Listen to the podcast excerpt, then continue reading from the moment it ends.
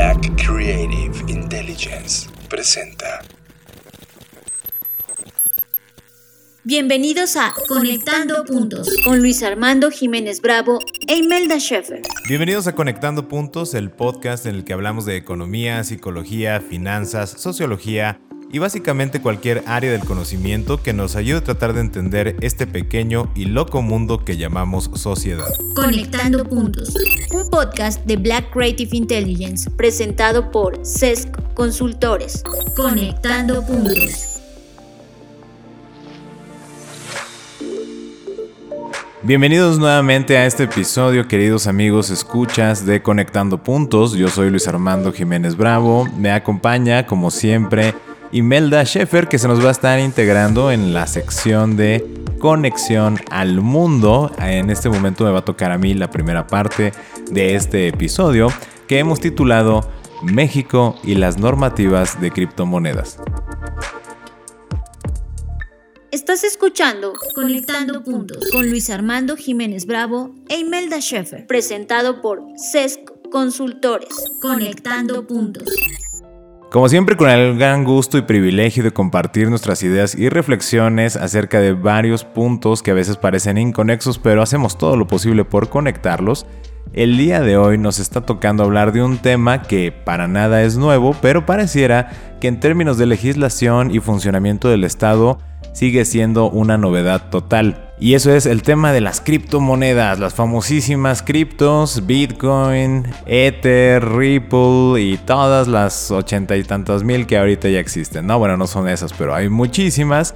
Y bueno, en este eh, ámbito que estamos viviendo de transformación económica y de regulación estatal alrededor de todo este movimiento de dinero, porque por mucho que se quiera esconder esta situación, la realidad es que se ha utilizado ya como un mecanismo de especulación en aras de tener una ganancia de capital. Se está utilizando para adquirir bienes y servicios, se está utilizando para liquidar deudas, Em, estamos viendo una transformación económica, pero más que transformación me gustaría llamarla una inclusión económica de las finanzas digitales que en este momento están siendo la punta de lanza las criptomonedas. Y desde ese contexto, pues en México tenemos una comisión de normas de información financiera esto es muy importante que lo tengamos presente, puesto que esta comisión emite las normas de información financiera. ¿Qué son estas normas de información financiera, queridos amigos, para todos aquellos que no tienen claro este concepto? Es la primera vez que lo están escuchando.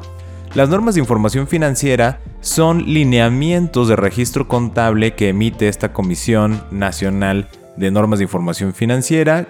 son un grupo de contadores con amplia experiencia que se reúnen, tienen comisiones y revisan y emiten normas para sugerir un ámbito o un lenguaje común en el registro de los movimientos contables. Pero no solo eso, es muy importante también tener presentes las normas de información financiera, no solo para tener esta homologación de criterios, por ejemplo, cuando armamos estados financieros para una empresa con la que queremos tener una relación contractual, o por ejemplo cuando solicitamos un crédito, o también en el caso de que tengamos eh, alguna relación con partes extranjeras, partes relacionadas o simplemente socios extranjeros, pues nos permite tener una base de comunicación y de entendimiento de cómo se estructuró la información financiera de una empresa. Y aparte, en el tema fiscal, pues tanto el Código Fiscal de la Federación en México como la Ley del Impuesto sobre la Renta nos refiere que los movimientos contables se deberán de registrar con base en las normas de información financiera o con base en las reglas que emita el Servicio de Administración Tributaria.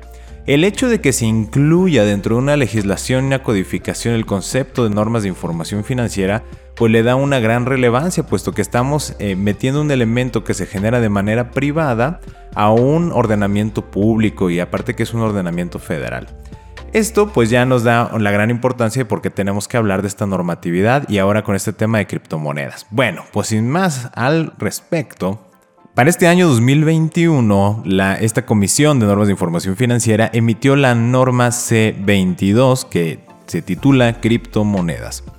Y esto es muy importante porque si bien a lo largo del cuerpo del texto señalan que, bueno, aquí en México ya hay una ley de instituciones de tecnología financiera, donde se define el concepto de activo digital y dentro de esos tipos de activos digitales hay el tema de las criptomonedas, ¿no? que son activos encriptados por medio de una este, eh, estructura digital, como ustedes ya saben, la cadena de bloques, bla, bla, bla. Y bueno, eso tiene una cualidad que te va a servir para fungir como medio de pago o adquisición de bienes o servicios, ¿no? Y esto es bien importante porque nos viene a traer una situación de reflexión importante. En la legislación fiscal estamos tratando estos bienes como activos. Bueno, y válgase este, ahí mi, mi redundancia, el hecho de que sean bienes, pues imagínense, para el tema fiscal en México es como si yo pagara algo con esta moneda, vamos a decir Bitcoin, que es la más popular ahorita. Yo, la, yo pago algo con Bitcoin y como el entendimiento que tiene actualmente la legislación fiscal, pues es el hecho de que yo estoy entregando un bien. Y eso, esa enajenación, esa transferencia de la propiedad de un bien, pues lleva una carga fiscal interesante porque se considera que la estoy vendiendo y el precio de venta es el valor de que yo adquirí, ¿no? El bien o el servicio.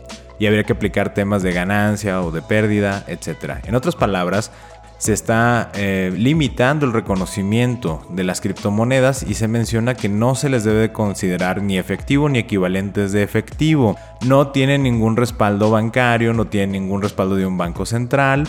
En consecuencia, pues no se les puede eh, denominar como ley de moneda de uso legal o de curso legal, porque también tendríamos que eh, modificar la ley de moneda nacional, ¿no? Donde podamos incluir este tipo de, de activos, de activos digitales. Bien, todo esto es muy muy importante porque eh, también en la exposición de motivos, para que lo conozcan, están señalando que bueno, es un tema nuevo, que hay muchos temas todavía por explorar, eh, que son sugerencias, lineamientos.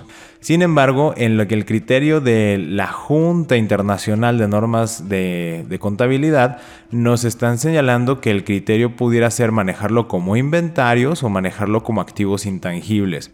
Aquí hay un tema importante porque la normatividad para activos intangibles a nivel internacional con la nacional es muy diferente. Bueno, no radicalmente diferente, pero sí tiene diferencias fundamentales. Y para el criterio que se está tomando en México, pues la comisión decidió que no era un criterio adecuado el señalarlo como un activo intangible ni tampoco como un inventario por como ya están construidas las normas de información financiera aquí en México y no aplicaría bajo esos rubros. Entonces vieron la necesidad de sacar esta nueva normatividad e insisto es la C22 por si la quieren consultar que se llama criptomonedas. Ahora, de aquí me surgen algunas dudas y reflexiones porque... Eh, imagínense, ¿no? O sea, esto, todo este tema, naturalmente, como siempre saben que son nuestras eh, reflexiones y opiniones respecto a lo que estamos viendo y son pensamientos que lanzamos al aire para que se puedan construir más adelante. Y si ustedes tienen nuevas ideas o tienen nuevas propuestas o consideran que ya han conectado puntos adicionales en la forma de una nueva propuesta, eh, pues nos encantaría que nos las comentaran y que nos las hicieran llegar por los medios que ustedes ya conocen. Bien, dentro de estas opiniones están las siguientes. Número uno, eh, por un lado, las normas de información financiera me están comentando que, oye, vamos a darle un tratamiento de criptomonedas porque se están utilizando y estamos entendiendo que si bien la ley de instituciones de, tecnología financiera tiene definido como un activo digital, eh, nosotros estamos viendo que se están utilizando ya de manera recurrente como una forma de pago como un medio de pago, entonces vamos a tomar esa situación. Y aparte, también estamos notando que ya hay una actividad económica recurrente que es la minería de criptos. Y esa minería de criptos pues trae una serie de gastos y costos asociados, trae una eh, peculiaridad en el tema del cobro, cuando ya se hayan validado las transacciones, etcétera, o en el caso de la minería, pues cuando ya se estén resolviendo estos problemas súper complejos y se estén generando nuevas fracciones de, estas criptos, ¿no? En este tema dicen, bueno, también hay que reconocer, oye, ¿y eso cómo lo vamos a manejar cuando lo reflejemos en los estados financieros? ¿Lo metemos como un activo? ¿De qué tipo de activo? Eh, ¿Los gastos y costos sí los reflejamos en el estado de resultados o no? Eh, ¿Van directo a utilidad o pérdida? ¿O qué estamos haciendo ahí? Bueno, con este contexto, a mí lo que me llama la atención es que por un lado tenemos una normatividad eh, estamos hablando de Banco de México, estamos hablando de la legislación fiscal que no te reconoce esos bienes como forma de pago, ¿no? O sea, es como, a ver, pues si tú lo quieres hacer, pues está muy bien y se va a considerar como un intercambio de bienes.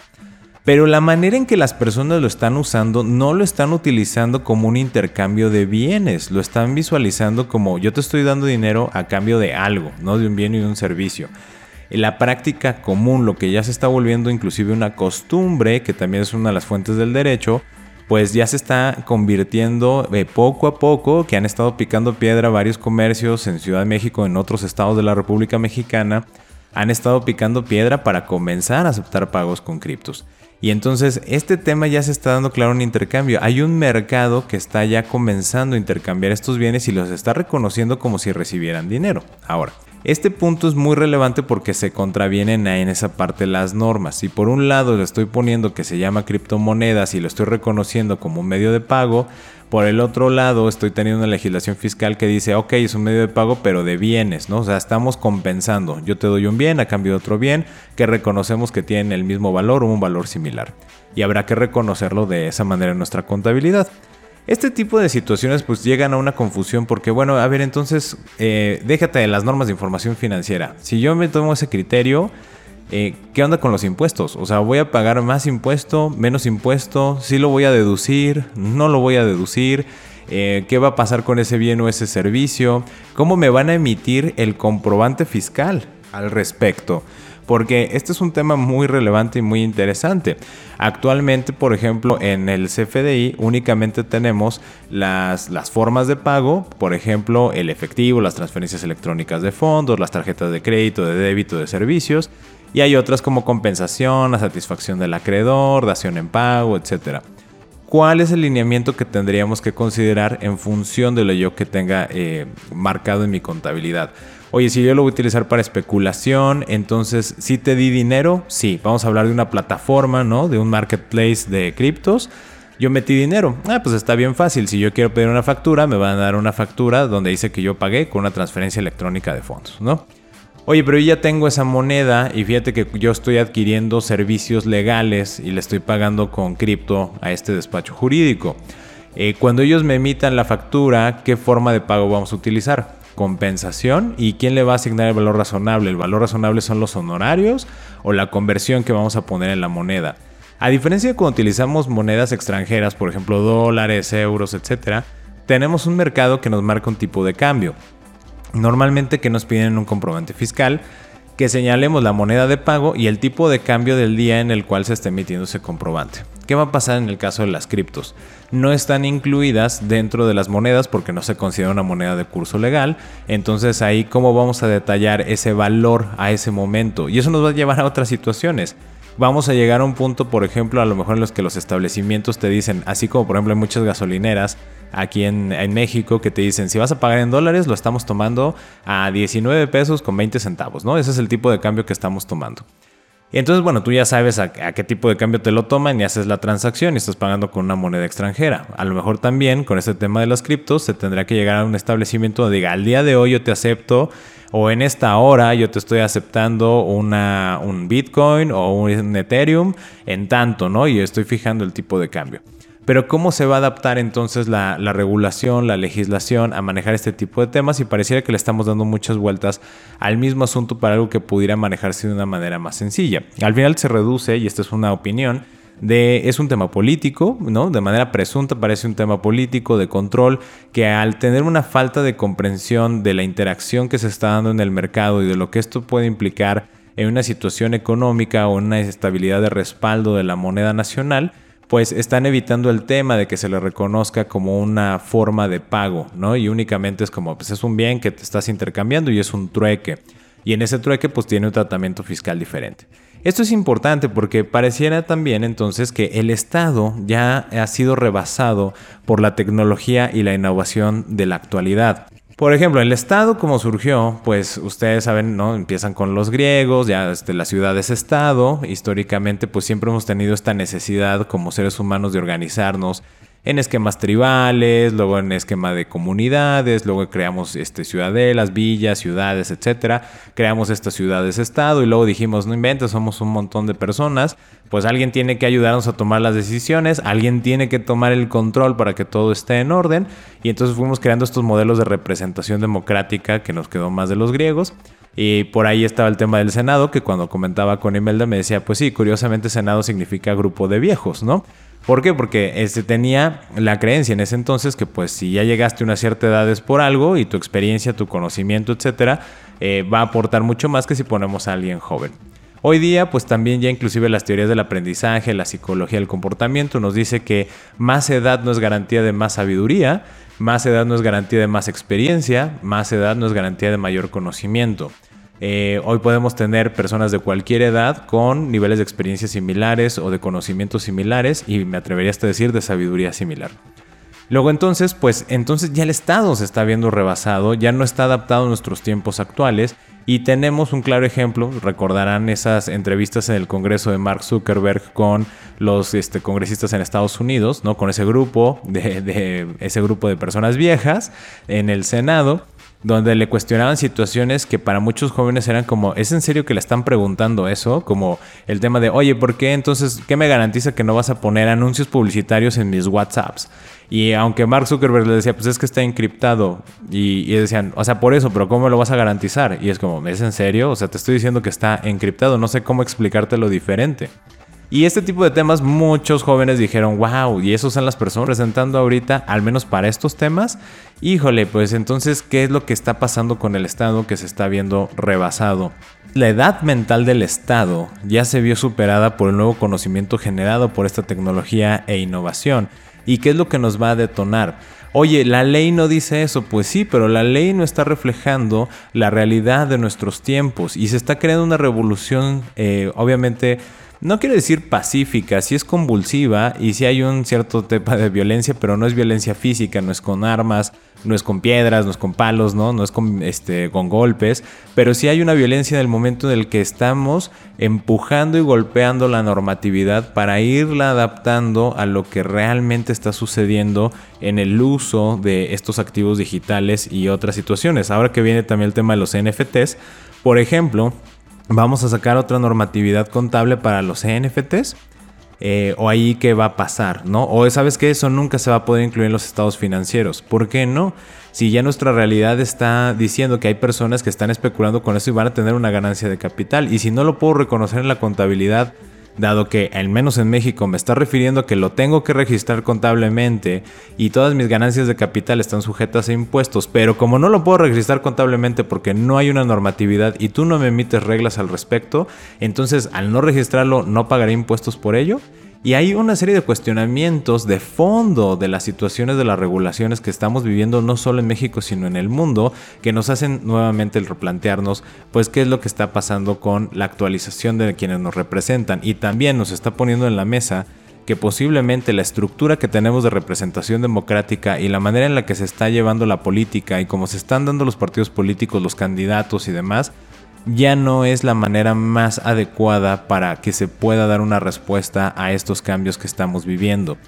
Eh, una idea que yo he planteado y que propongo con todos ustedes, si alguien más la quiere desarrollar, la queremos este, comentar intercambiar, nos daría muchísimo gusto.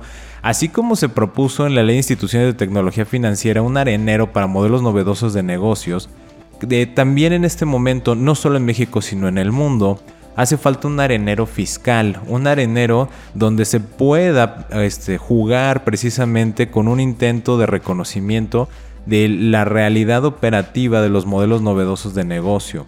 Porque ya al día de hoy las legislaciones que tenemos, que fueron parches y reformados de legislaciones que se crearon en los 70s, en los 80s, 1980, 1970, y que pues ya se están viendo rebasadas constantemente. Inclusive nuestra misma constitución se ha ido eh, deformando, bueno, no deformando, reformando. Eh, precisamente para actualizarse a los tiempos. ¿no? Antes se hablaba de garantías individuales y después se reformó para hablar de derechos humanos.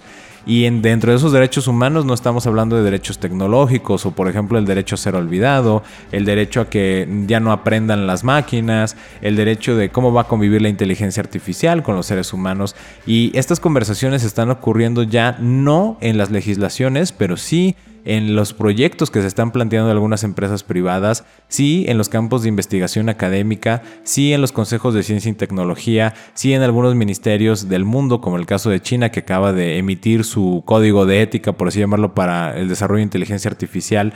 Eh, sí está ocurriendo la conversación y no estamos viendo esta actualización. Sin embargo, sí estamos notando que hay un mayor enfoque a eh, nuevamente voltear a ver a los ricos, ¿no? A las compañías tecnológicas. Vamos a aumentar los impuestos para los ricos. Vamos a ponerle un impuesto base a las compañías tecnológicas que están, que tienen esa capacidad por su modelo de negocio de moverse entre una jurisdicción en un lugar como Luxemburgo, que luego ya lo mencionaremos más adelante, que tiene tasas impositivas muy favorables, me voy a Irlanda, me voy a Israel, me voy a ir a las Islas Caimán, a las Bahamas, Bermudas, etcétera, donde me dan oportunidad de que mi dinero no pague un gran impuesto eh, por las ganancias de capital. Y estos temas que, que estamos hablando es como, ok, bueno, pues está perfecto, ¿no? Pero pues sabes que de todas maneras esto está ocurriendo y por más que tú quieras enfocarte a grabar a las compañías tecnológicas para que derramen parte de ese capital, están olvidando que quienes están creando esa riqueza de las compañías tecnológicas, de nada sirve el grabar a las compañías tecnológicas porque son personitas jurídicas que se van a mover a cualquier lado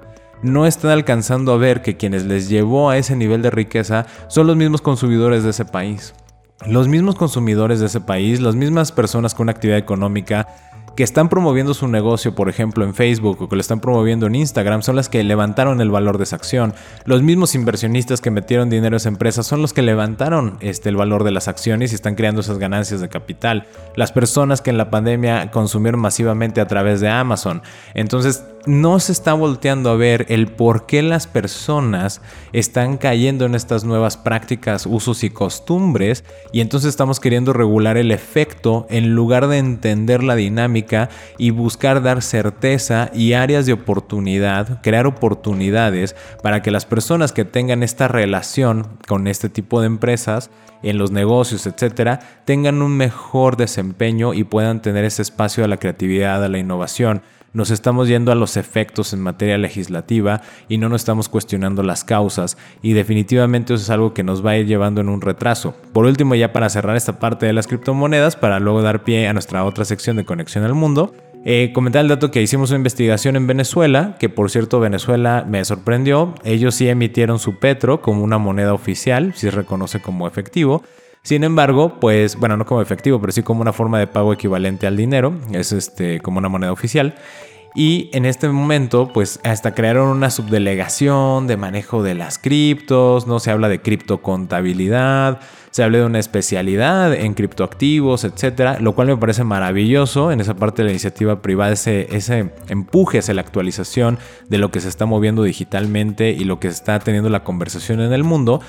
Sin embargo, otra vez es como complicar más lo que pudo haber sido mucho más sencillo, ¿no? En aras de eh, querer dejar todo muy claro y de querer regular los efectos en lugar de cuestionar las causas y en lugar de adecuar la regulación para que en lugar de que se vuelvan penal, este, punitiva, ¿no? que te marque penalizaciones, que te inhiba, que se vuelva confusa, que se vuelva intimidatoria, que te permita una dinámica de juego donde haya oportunidades, porque los legisladores entienden qué es lo que se está moviendo económicamente, socialmente, cómo se están cambiando las interacciones humanas y entonces el efecto de la legislación debería ser únicamente marcar reglas claras para que exista una sana convivencia y no el estar buscando drenar económicamente a esas innovaciones o poner barreras en aras de una mayor recaudación de impuestos, porque luego también queda pendiente la transparencia en el uso de esos impuestos.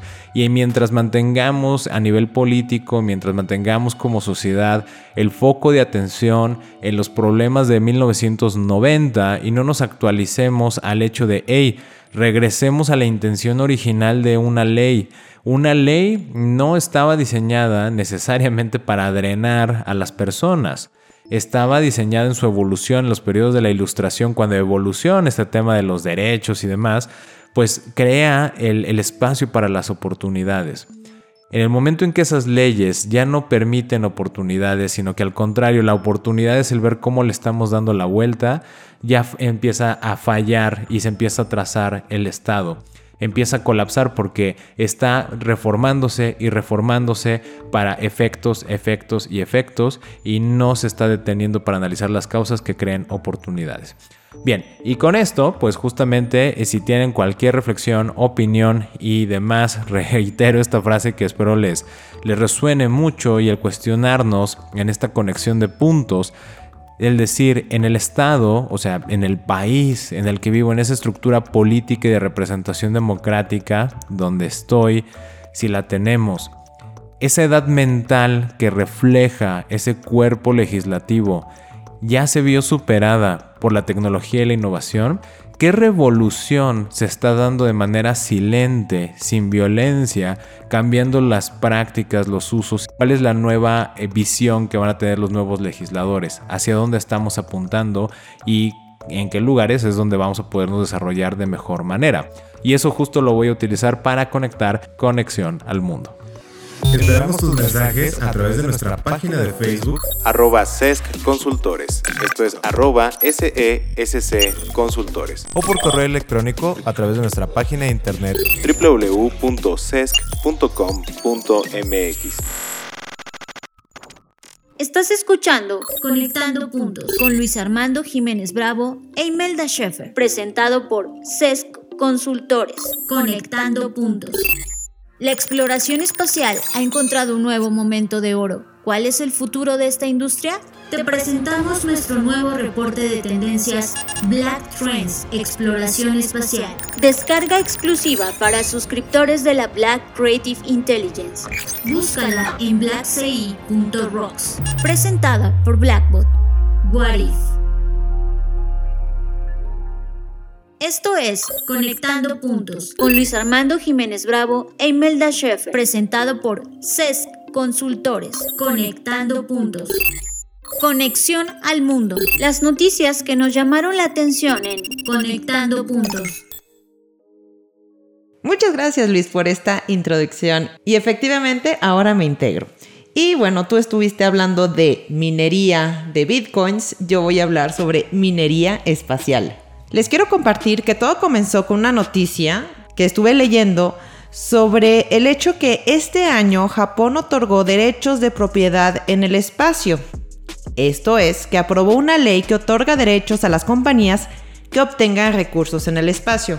Eso me, llamó muchísimo la atención porque esto significa que cualquier empresa japonesa privada puede ir al espacio y regresar este, con algún recurso significa como cualquier cosa, y utilizarlo como más le convenga. En esa noticia indica que el país quiere incentivar a las empresas que se sumen a las actividades aeroespaciales. Entonces dije, ¿y quiénes otros lo hacen? Yo no lo sabía en lo personal.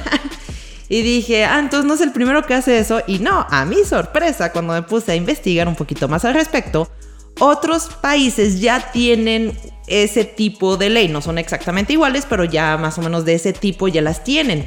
Los países son Estados Unidos, Luxemburgo y Emiratos Árabes Unidos. De hecho, a mi sorpresa, Estados Unidos aprobó su ley de minería espacial en el 2015, Luxemburgo en 2016 y Emiratos Árabes Unidos en 2020. Y uno se podría preguntar, bueno, realmente qué recursos hay en la luna, ¿no? Es más como la parte científica, o sea, ¿qué podría sacar de eso? Aparte de los minerales que se podrían encontrar ahí, ah, están pensando en buscar posible agua congelada en alguna parte de la luna y aparte de eso, ah, la luna es de mucho interés porque tiene la cercanía con asteroides, entonces, ¿y un asteroide qué significa? Recursos metálicos. Y ahora les quiero compartir que de hecho existe un tratado sobre el espacio exterior que fue aprobado en 1967 y fue un acuerdo que en la era de la Guerra Fría se prohíbe la apropiación nacional de los cuerpos celestes. ¿Esto qué significa?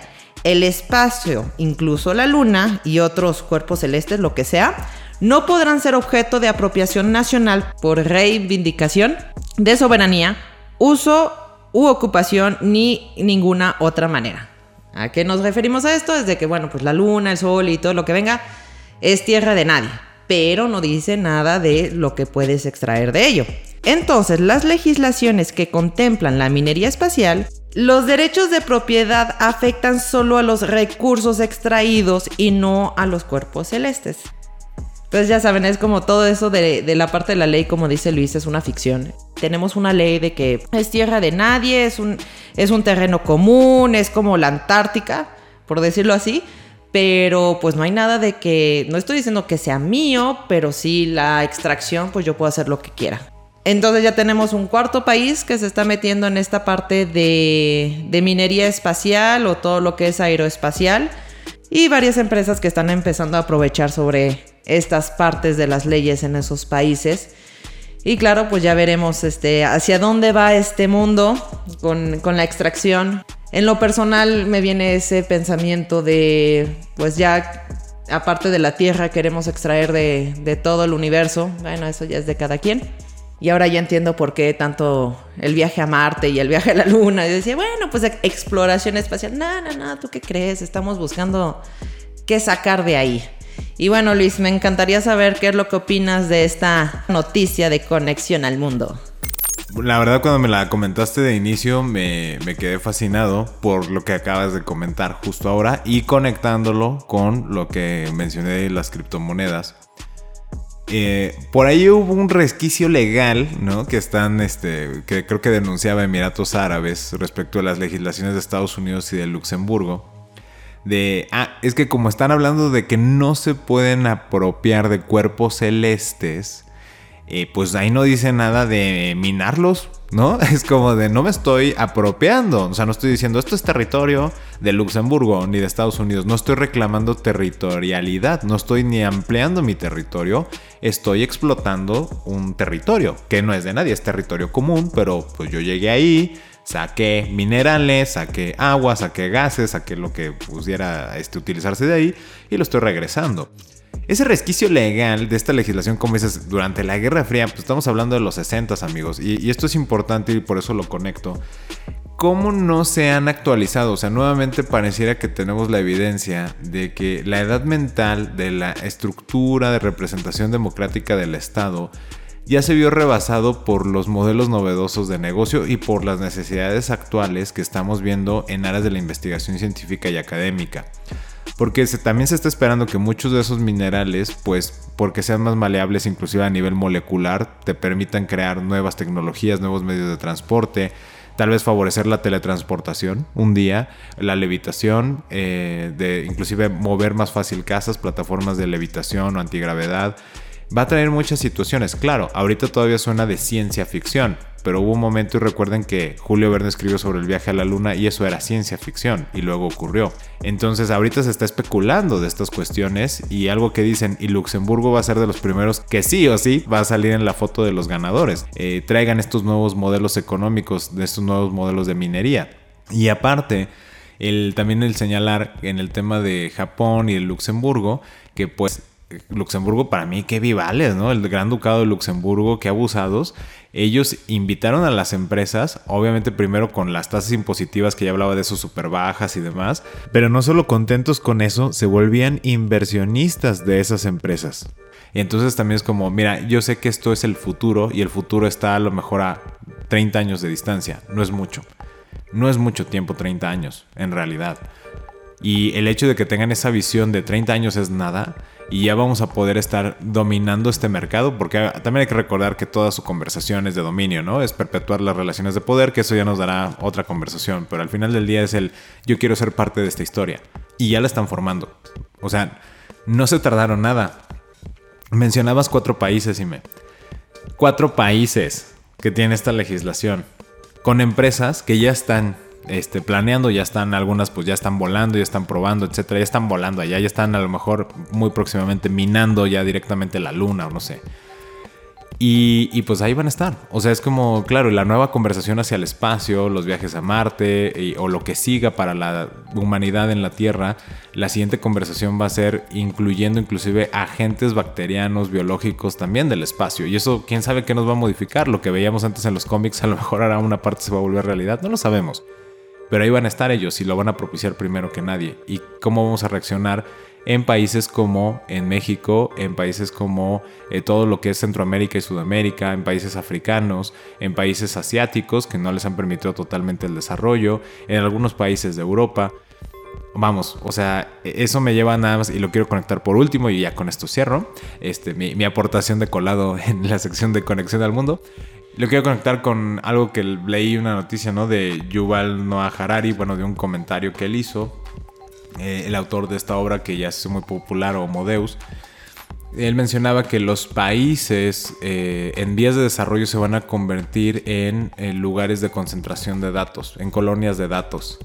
¿Y eso qué nos quiere decir? Claro, si tenemos cuatro países que están explorando y minando los cuerpos celestes, van a controlar los nuevos materiales que, y el mercado de esos materiales y va a haber grupos tecnológicos que van a estar regulando la interacción humana. ¿Qué le queda a los países en vías de desarrollo? Pues el volverse colonias de datos lugares donde se van a empezar a almacenar los servidores, lugares donde se van a empezar a guardar datos o lugares que van a generar datos de situación masiva porque también son los países que tienen una mayor tasa de natalidad y en consecuencia el mayor volumen de personas y en consecuencia también los mayores en un momento dado el mayor número de consumidores. No sabemos qué es lo que va a venir, pero hay que cuestionarlo y otra vez es que retomar el Estado eh, a nivel legislativo se está viendo superado por la tecnología y la innovación y ciertamente está existiendo ya una revolución, una revolución sin violencia que a fuerza de billetazos, a fuerza de, superar las leyes fiscales,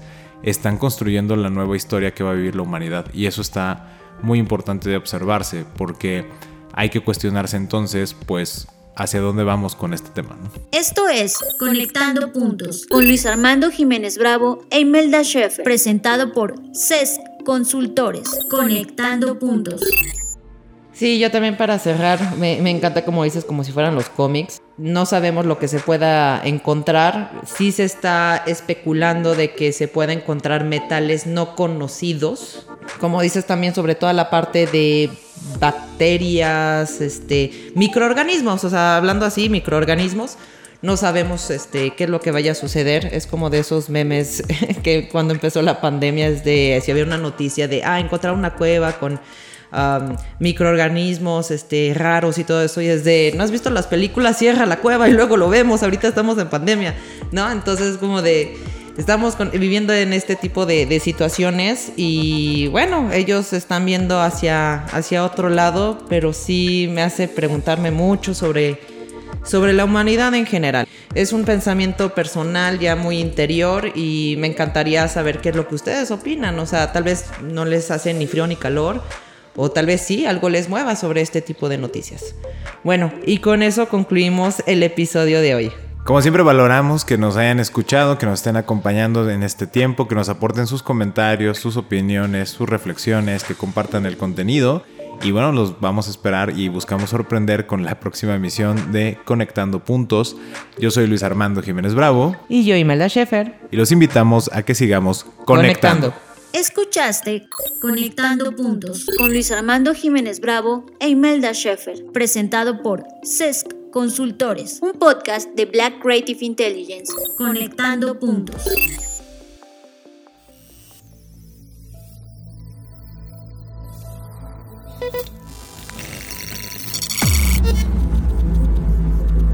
Black Creative Intelligence presenta